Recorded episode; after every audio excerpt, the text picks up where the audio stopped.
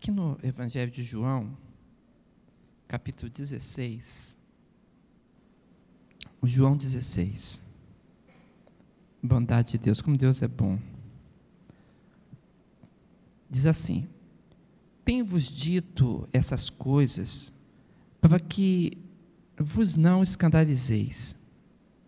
Expulsar-vos-ão de sinagogas, Vem mesmo a hora em que qualquer que vos matar cuidará fazer um serviço a Deus. E isso vos farão porque não conheceram ao Pai nem a mim.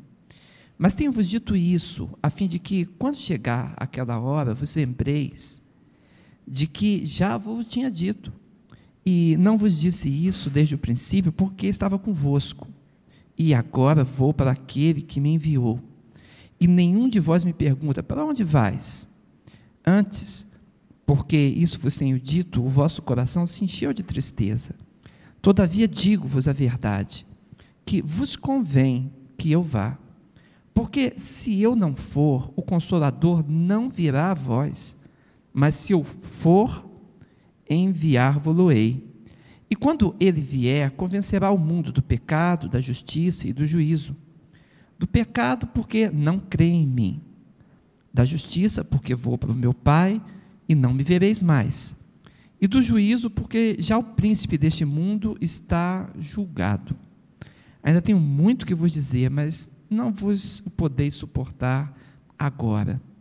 Mas quando vier aquele Espírito da verdade, ele vos guiará em toda a verdade, porque não falará de si mesmo, mas dirá tudo o que tiver ouvido e vos anunciará o que há de vir ele me glorificará, porque há de receber do que é meu e vou-lo há de anunciar. Tudo quanto o Pai tem é meu, por isso vos disse que há de receber do que é meu e vou-lo há de anunciar. Um pouco e não me vereis, e outra vez um pouco e ver-me-eis, porquanto vou para o Pai. Observe, irmãos, quando Jesus Cristo estava pronto para partir, estava dando as últimas instruções, aos discípulos.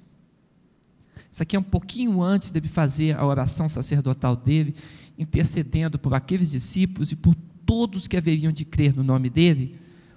Ele dá orientações expressas a respeito do Espírito Santo.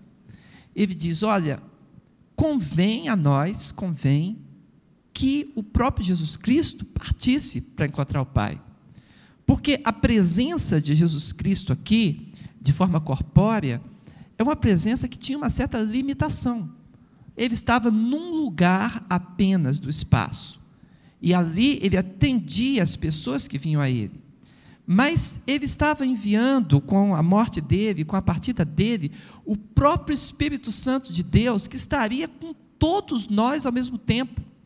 Não haveria essa limitação, porque Jesus Cristo esvaziou-se da sua glória para estar aqui em carne e osso, para estar aqui transmitindo a sua palavra e morrendo pelos nossos pecados. Então ele diz: convém que eu vá, é conveniente para nós a partida de Jesus.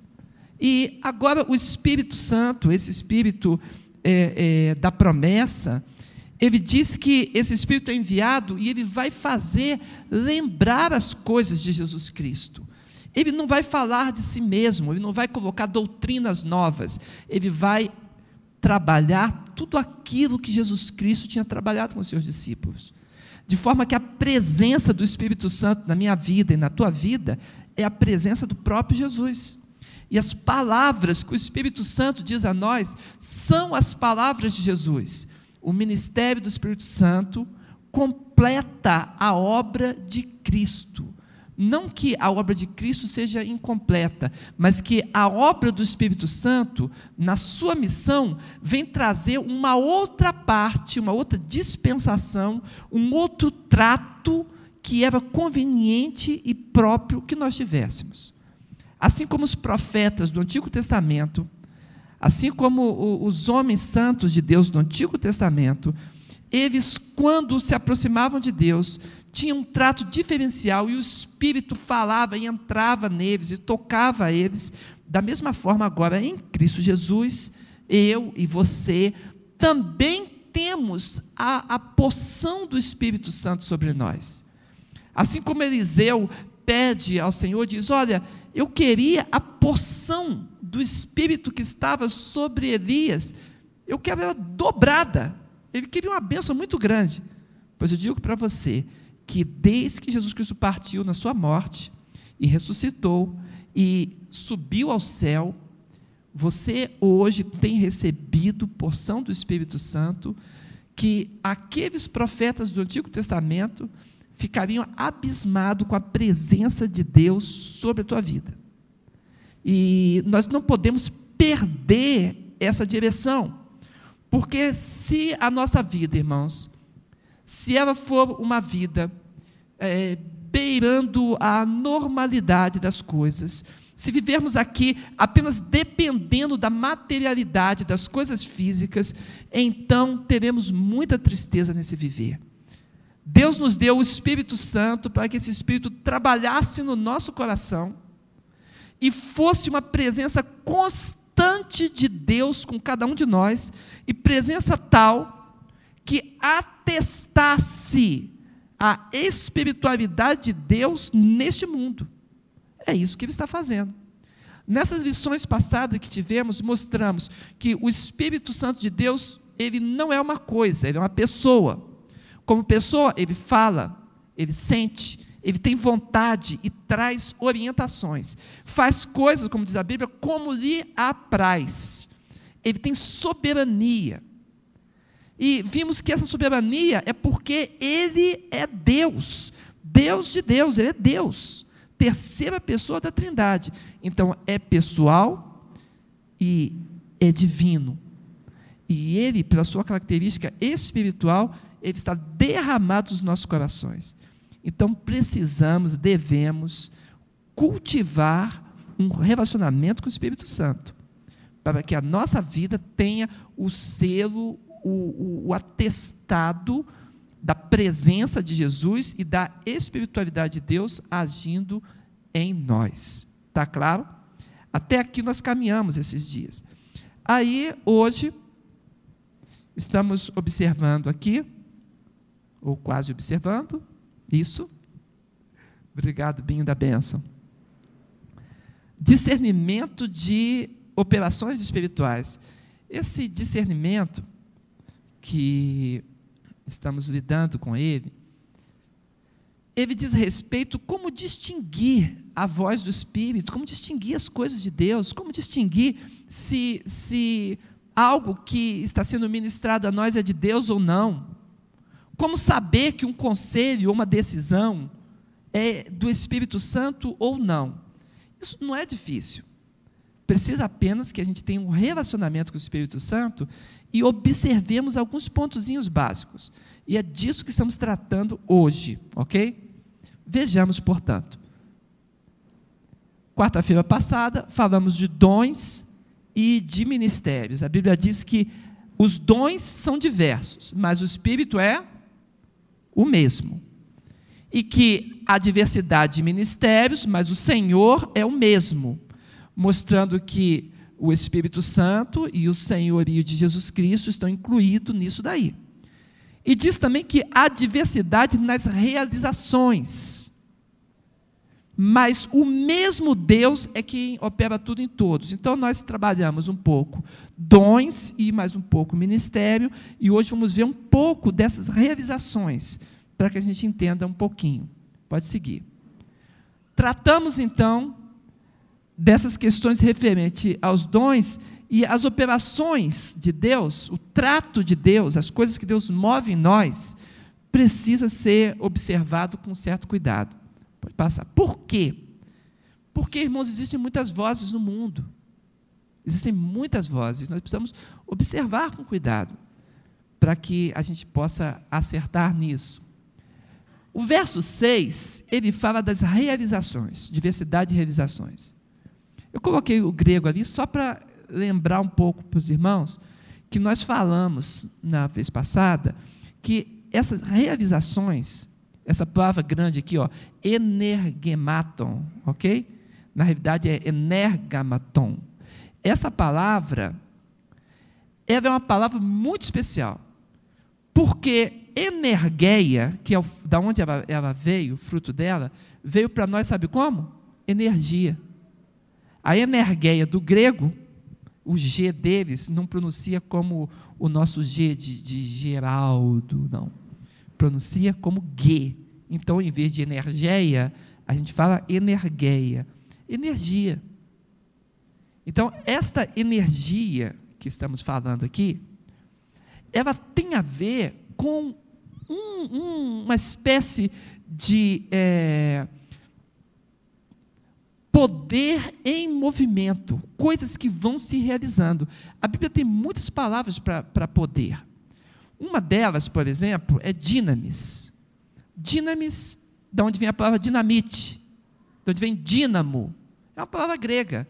Essa palavra para poder, ela significa que o poder se manifesta e realiza o que tem que manifestar, como se fosse uma explosão de poder. Vem e realiza. Dinamis. A Bíblia fala assim: olha, existe o poder do Espírito Santo, é o dinamis do Espírito Santo. Mas também tem um outro poder, que é exousia. Essa palavra significa autoridade. Porque às vezes você não usa um poder que a coisa vai e realiza de uma vez, mas você ministra a autoridade de Deus. E quando você ministra a autoridade de Deus, então os anjos de Deus que obedecem às ordens do Senhor, eles realizam aquilo que eles devem realizar sob a autoridade de Deus. Daí, exousia, aquele que está revestido de autoridade. Essa palavra parece feia, né? mas ex significa além, para fora, para além. E o cia é o ser. Então, seria para além do ser. Observa, quando um, um, guarda para você, esses dias um, um, guarda de trânsito parou meu carro numa blitz. Aí falou, documentos. Apresentei os documentos. Aí ele falou bem assim, é, o senhor pode sair? Eu falei, posso, sair. O senhor pode colocar as mãos no carro? Eu falei, posso, botei as mãos no carro. Aí, estou. O senhor pode abrir o porta-mala? Eu falei, posso. Aí abri o porta-mala, sempre carro de pastor, né? Cheio de livro, de coisa, né? caixa, saco. Senhor pode abrir aquele saco? Eu falei, posso. Abri o saco. Aí olhou, tirei algumas coisas dali, olhou. Aí falou assim, o senhor pode levantar aqui onde fica a, a o step? Falei, claro, aí abri, aí joguei os livros tudo para trás, sabe? Aí abri, levantei o, o pneu assim, ele olhou, olhou. Tá, o senhor pode ir. Falei, tá, obrigado. Aí baixei, botei tudo e saí. Não entendi muito bem, não. Mas por que, que ele falou essas coisas todas e eu obedeci tudo aquilo? Porque aquele homem, ele estava sobre ele com um revestimento de autoridade, exousia. Não é o poder que ele tinha em si. Na realidade, ele era até um sujeito assim um pouco mais fraquinho do que eu, e os irmãos sabem que eu não sou lá muito forte, né? Mas é um pouco, um pouco mais magrinho do que eu assim, mais franzino, um, um pouco mais de idade do que eu também, e falava um pouco mais fraco do que eu, um pouco mais rouco, a voz um pouco mais fina. Por que, que eu obedeci aquele homem? Porque sobre ele estava uma exousia, algo, um poder além dele. Qual é o poder além dele? O poder do Estado, não é isso? Que o constituiu autoridade para olhar e falar: levanta isso, tira isso, joga para lá. Eu não sei o objetivo dele, deve saber, deve ter um objetivo. Mas ele agiu na autoridade que ele tinha. Então, é um outro tipo de poder. Quando a gente fala aqui de, de energma, aqui embaixo tem também energon, o que opera, é uma realização, um tipo de poder que envolve múltiplas coisas, ele se movimenta, envolve múltiplas coisas.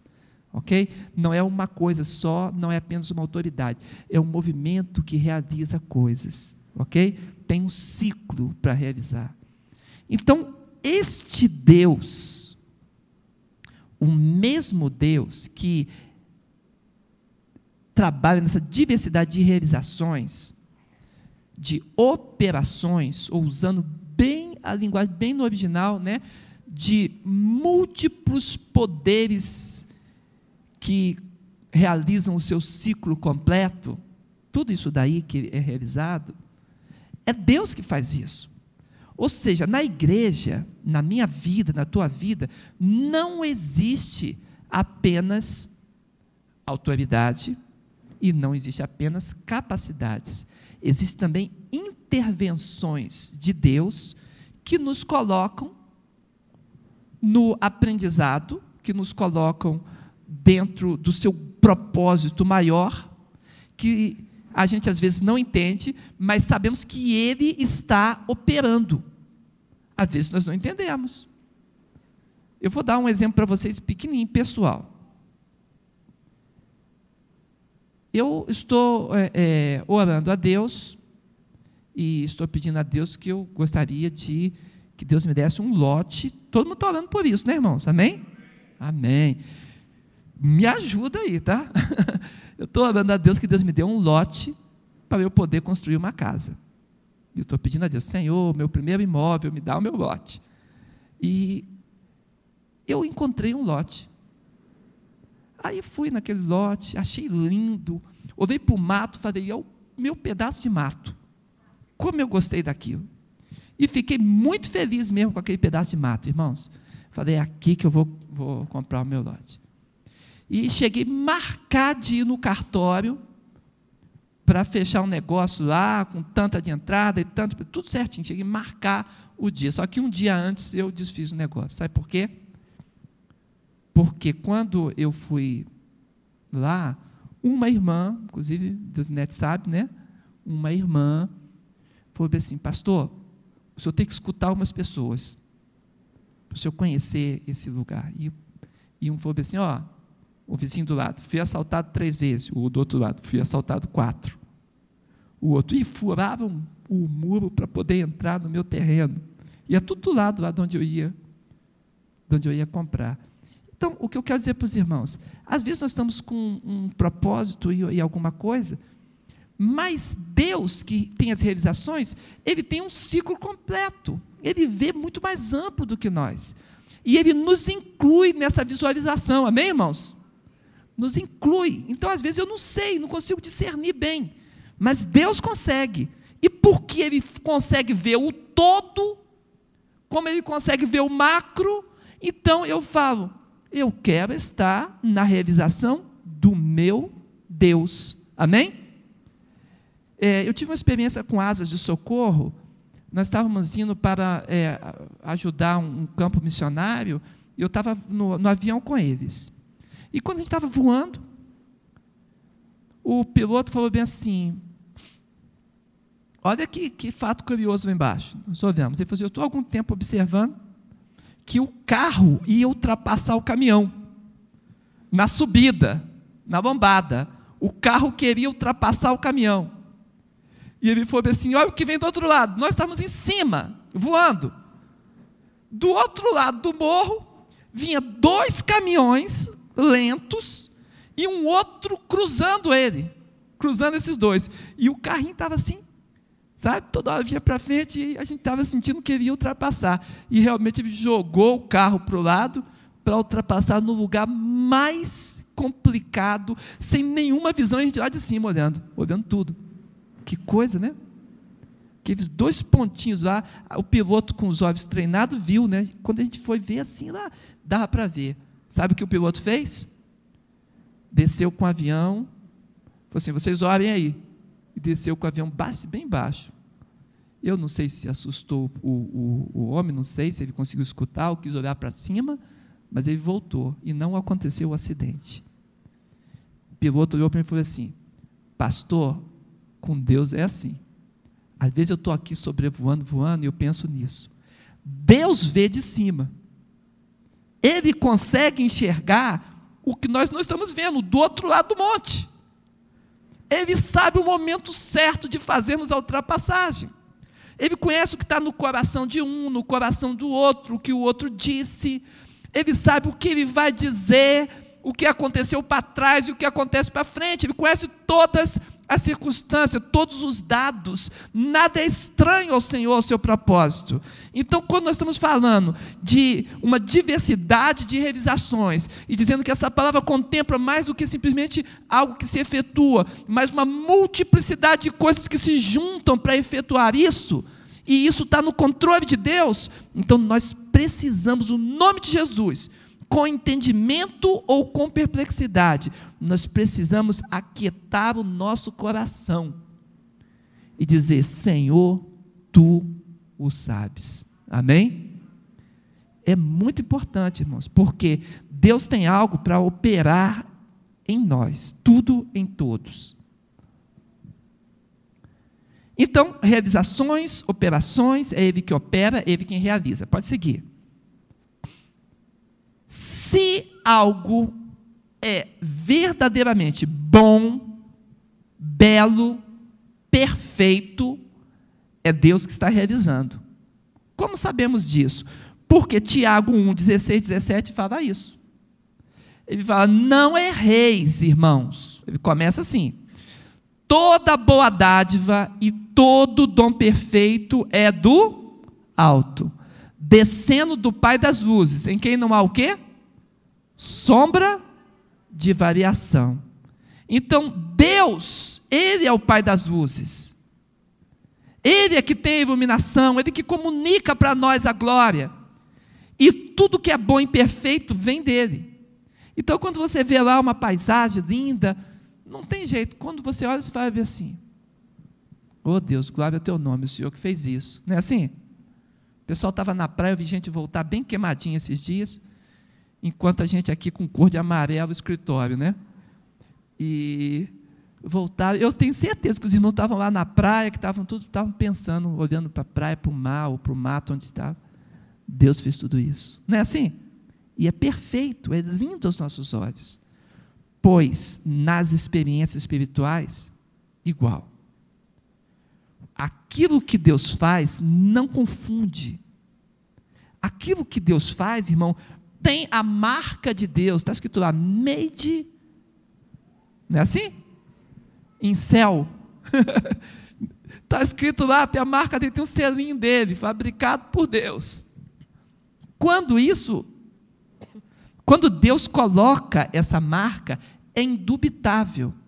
As coisas que Deus faz, que tem a marca dele, você fala assim: Deus está nesse negócio. Pastor Mateus às vezes brinca comigo que eu, eu tenho costume de falar assim, quando eu escuto uma coisa que impacta meu coração, eu falo assim: é de Deus. Falo, né? Aí o pastor Mateus sempre brinca comigo. Como diz Valdeir, é de Deus. Mas, às vezes, irmão, quando a gente vê a operação de Deus, fala, que coisa linda. Que beleza! Irmãos, a, a nossa irmã, ela teve um, uma, uma, um apêndice supurado, a Nélia. Todos sabem disso? Apêndice supurado. O apêndice dela supurou. Só que quando aconteceu esse mal com ela, a, aquela infecção, pus as coisas, se desviou e veio para a direita.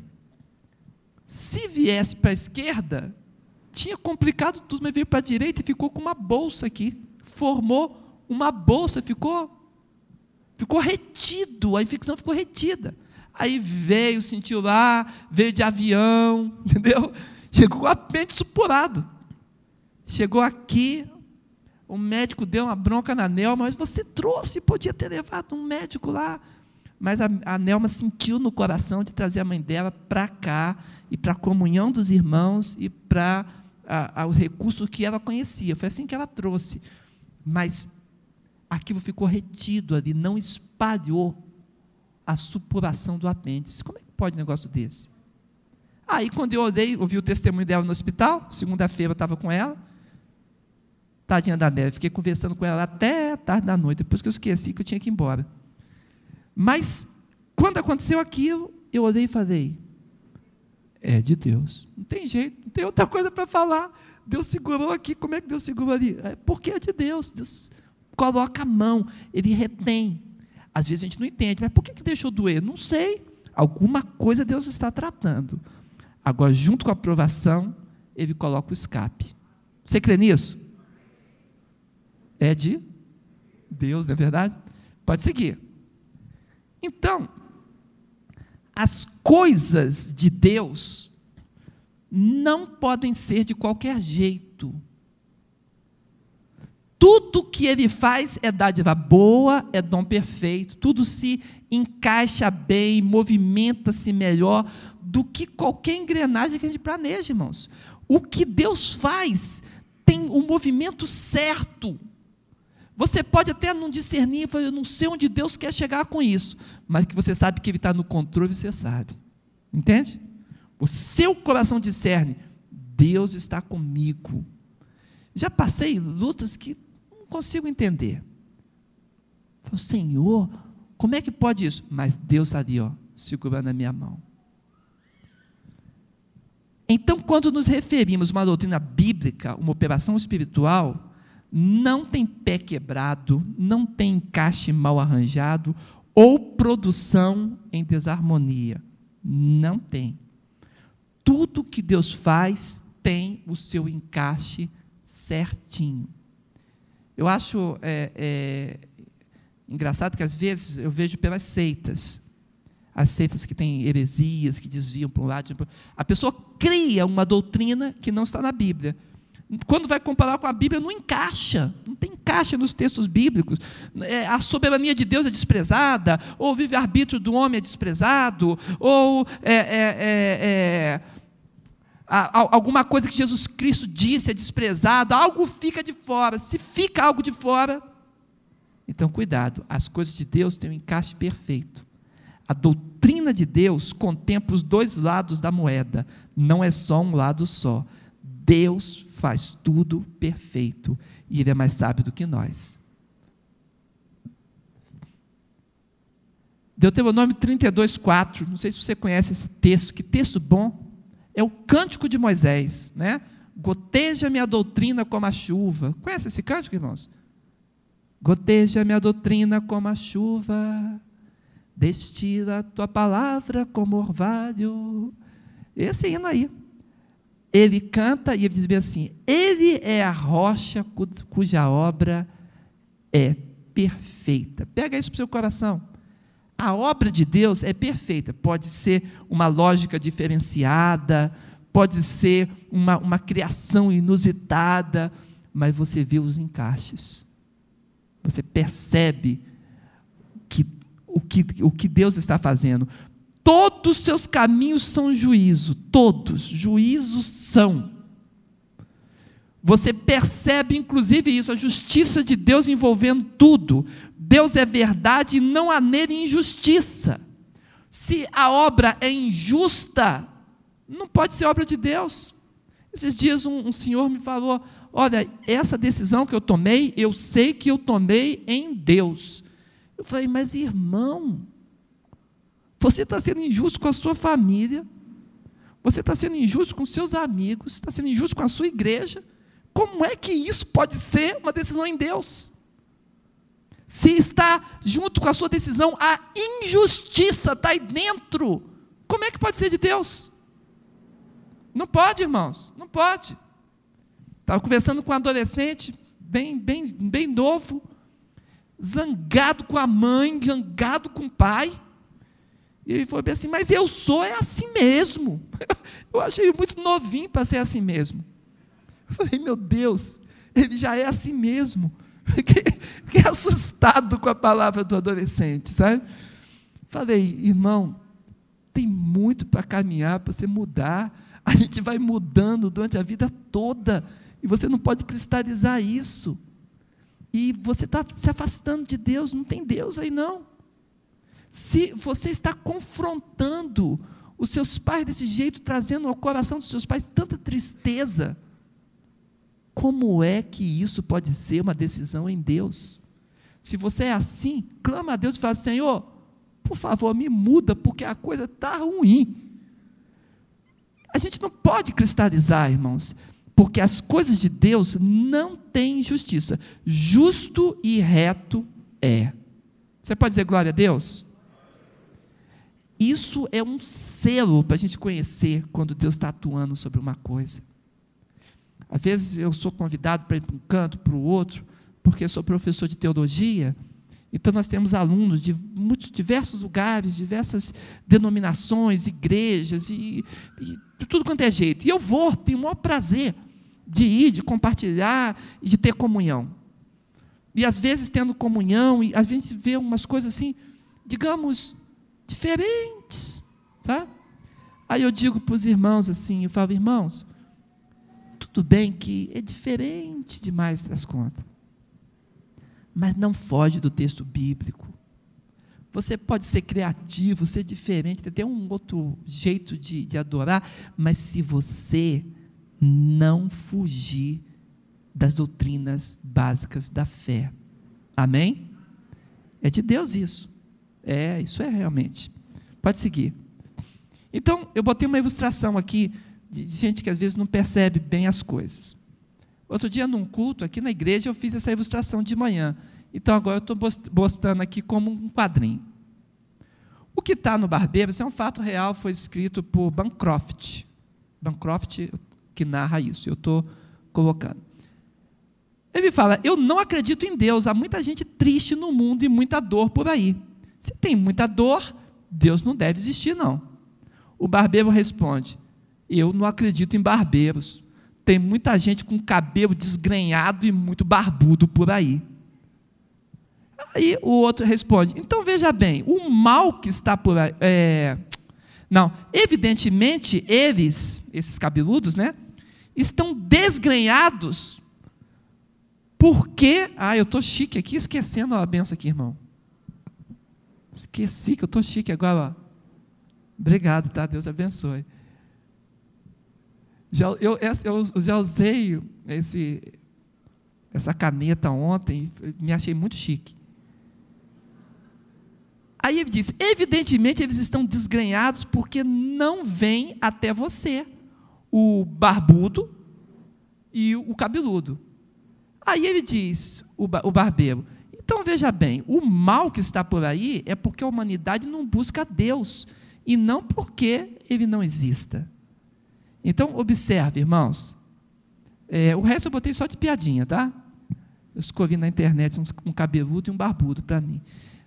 Mas o que acontece aqui é o seguinte: às vezes as pessoas, em vez delas olharem na circunstância e falarem assim: olha, Deus está me guiando, elas preferem falar assim: ó, se não está do meu jeito, então Deus me abandonou ou Deus não existe. Não é assim. Não é assim. Olha com carinho e veja se existe um ciclo de Deus vigiando você, te amparando, avivando a tua fé, colocando a mão sobre você e não deixando você cair. Aí você fala, tem esse ciclo. Então eu digo para você, é prova, provação. Deus está te provando. Você fala assim, mas isso está mexendo na minha cobiça interior. Então é tentação. Está mexendo com a tua cobiça? Então é tentação. Resiste ao mal no nome de Jesus. Mas nós não podemos abrir mão, por motivo de circunstância, ou motivo emocional, de não observarmos que nós precisamos simplesmente ir a Deus. Precisamos voltar a Ele, tornar a Ele. É Ele quem vai cuidar da nossa vida e nos dar força para resistirmos ao mal e vencermos as provas. Amém? Pode seguir. Deus quer nos abençoar, mas precisamos ir a Ele. Ele disse: Eu sou o caminho, a verdade e a vida. Ninguém vem ao Pai senão por mim. Então, como é que se vai a Deus? Qual é o caminho? É Jesus. Não tem outro jeito, irmãos. Você pode ser uma pessoa piedosa, talvez tenham pessoas aqui de, de, de outras religiões e que seguem tantos caminhos ou que não tem religião nenhuma. Eu digo a você, você pode ter. É, é, existem muitas coisas boas, muitas filosofias e filosofias religiosas que são boas também. Mas para ir a, Jesus, a Deus, o único caminho é quem? Eu sou o caminho. Olha, eu pego um sujeito tipo Mahatma Gandhi. Que homem extraordinário. Um hindu, né? Extraordinário, com uma religião completamente diferente, criando, criando um monte de deuses e tudo, completamente. Mas que homem extraordinário, irmãos. Se eu tivesse lá na época, eu pegava o prêmio Nobel da Paz e eu mesmo dava para ele. Porque o que ele fez pelo país, pela nação dele, mereceu o prêmio Nobel da Paz. Agora, o que, que a ação dele de trazer o bem para o país dele, para os seus irmãos de, de pátria, o que, que aquela ação tem a ver com salvação? Nada.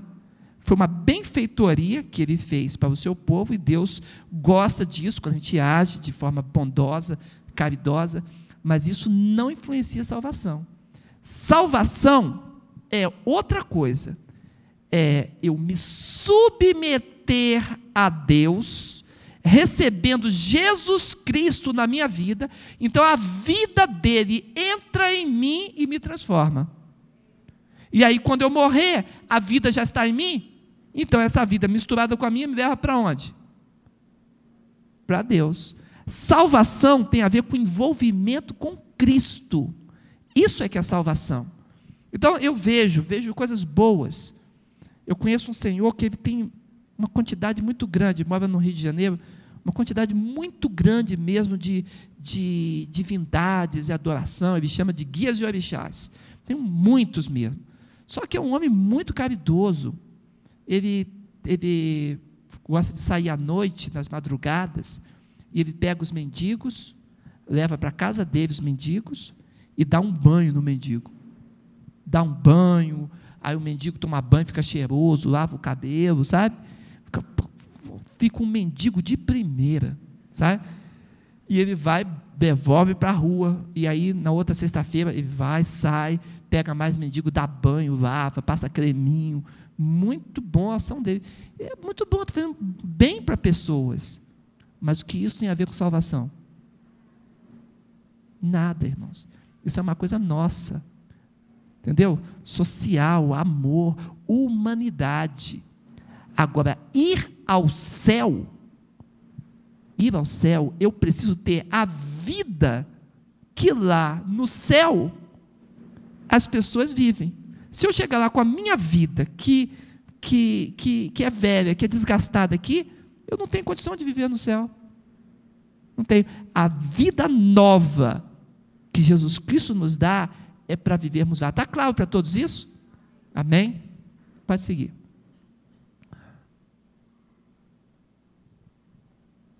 Então, como saber se estamos falando ou agindo de acordo com o Espírito de Deus? As três perguntas que eu falei na quarta passada que precisam ser destacadas. Está dentro da Bíblia, a experiência espiritual é bíblica, é uma experiência que foi constatada na Bíblia ou está indo contra algum texto da palavra de Deus. Você está indo contra e a Bíblia é o livro de Deus, então tem alguma coisa errada. É uma experiência sábia. Irmãos, Deus é a sabedoria completa. É só ler lá Provérbio capítulo 8, né? Sabedoria já lavrou suas sete colunas e tem aquela coisa toda linda ali. Pois